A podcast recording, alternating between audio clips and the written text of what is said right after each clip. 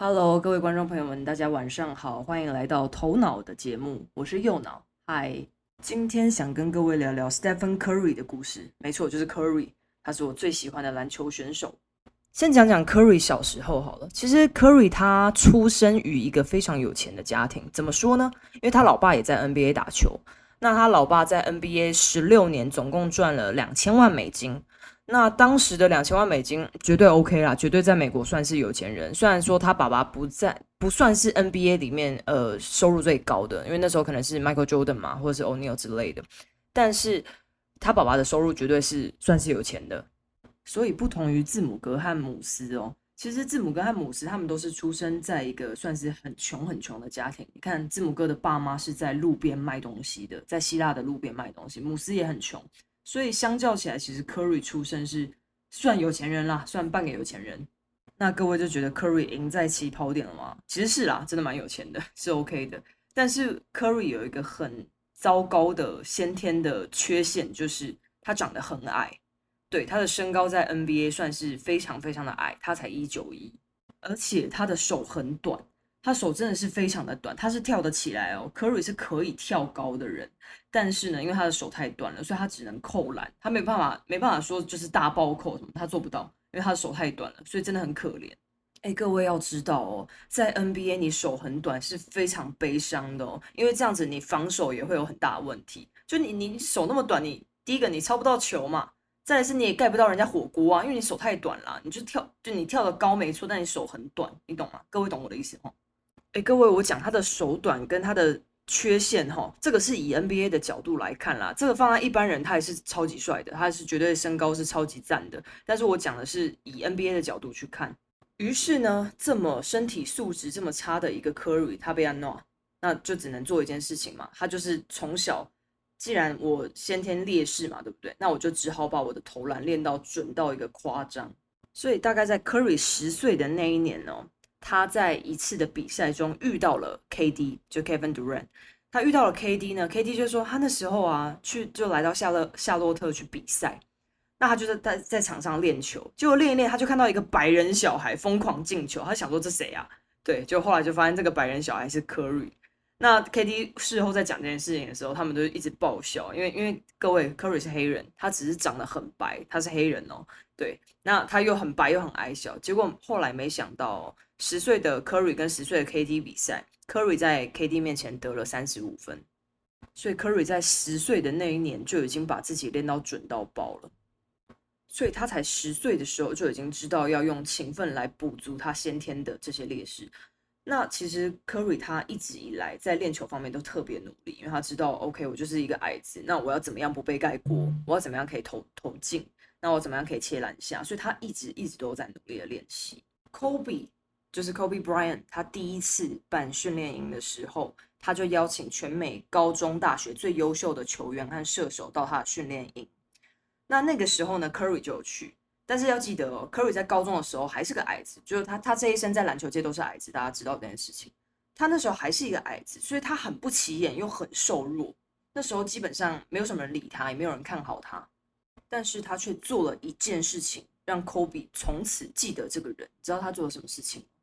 就是在大家训练开始之前呢，Curry 已经在场上挥汗如雨，他已经开始暴汗了。为什么？因为他已经大概投进了一百多颗球了。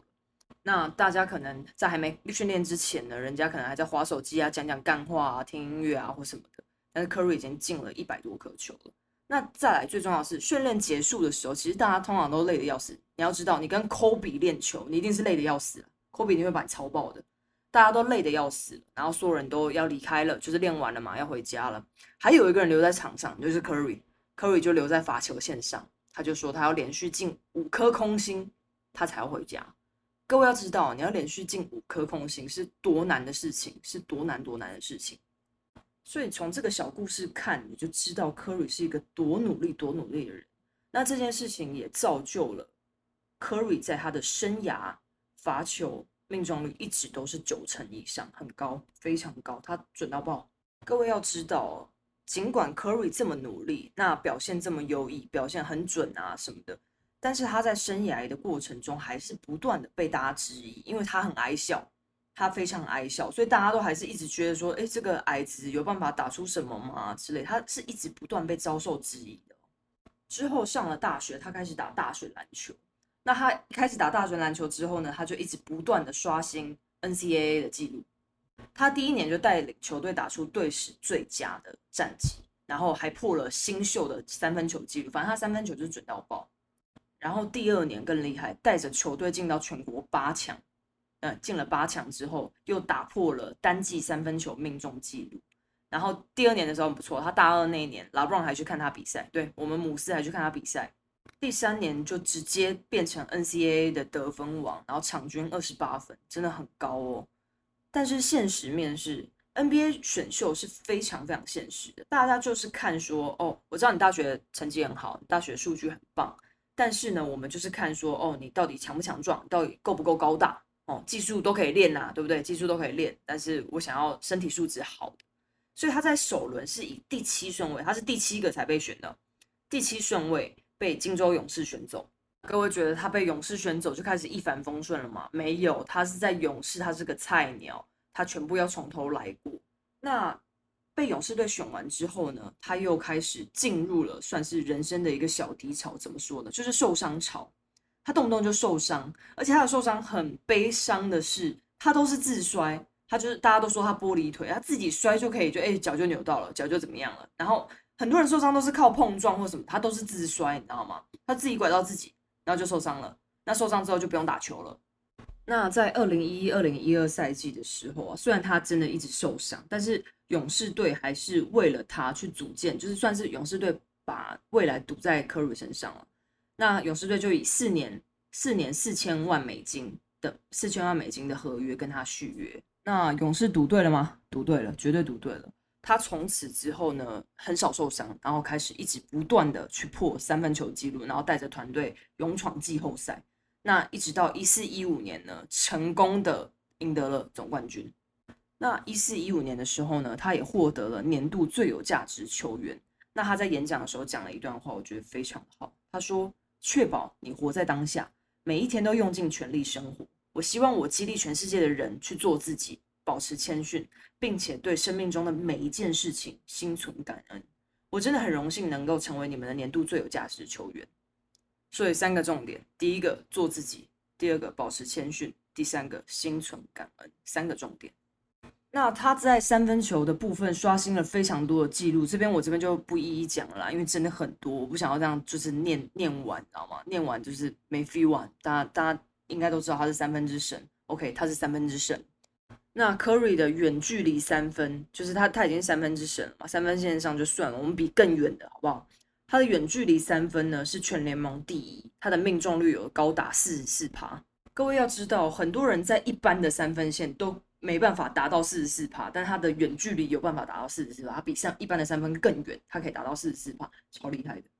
在二零一七年呢，就四年前，他跟勇士完成续约，以五年二点零一亿美金，五年两亿美金，五年两亿美金，他成为 NBA 史上首位年薪四千万美金。对，你要知道，他爸在十六年，在联盟十六年只赚两千万，他一年赚四千万。那这么多球星里面，为什么右脑会喜欢科瑞呢？为为什么我会喜欢科瑞呢？其实，在呃，这原因有点奇怪。当然，那时候我刚好有去旧金山，然后我就知道哦，原来有勇士队，然后才发现哦，有一个矮子叫科瑞。那我觉得他科瑞的故事能激励人心的原因，是因为其实他的一般的先天条件其实是跟一般人一样的，他并没有在身体上特别的卓越，他是靠后面的努力。后面的练习让他整个人卓越了起来。NBA 充满着一堆具有天赋的球员，他们都这么努力在训练的，那更何况是你本来就已经没有什么先天优势的人。我觉得 Curry 的故事最让我感动的就是他告诉我一件事情：，即便我今天没有任何的天赋，好了，我也是可以靠着后天的努力，让我在我的领域去卓越，这是最重要的。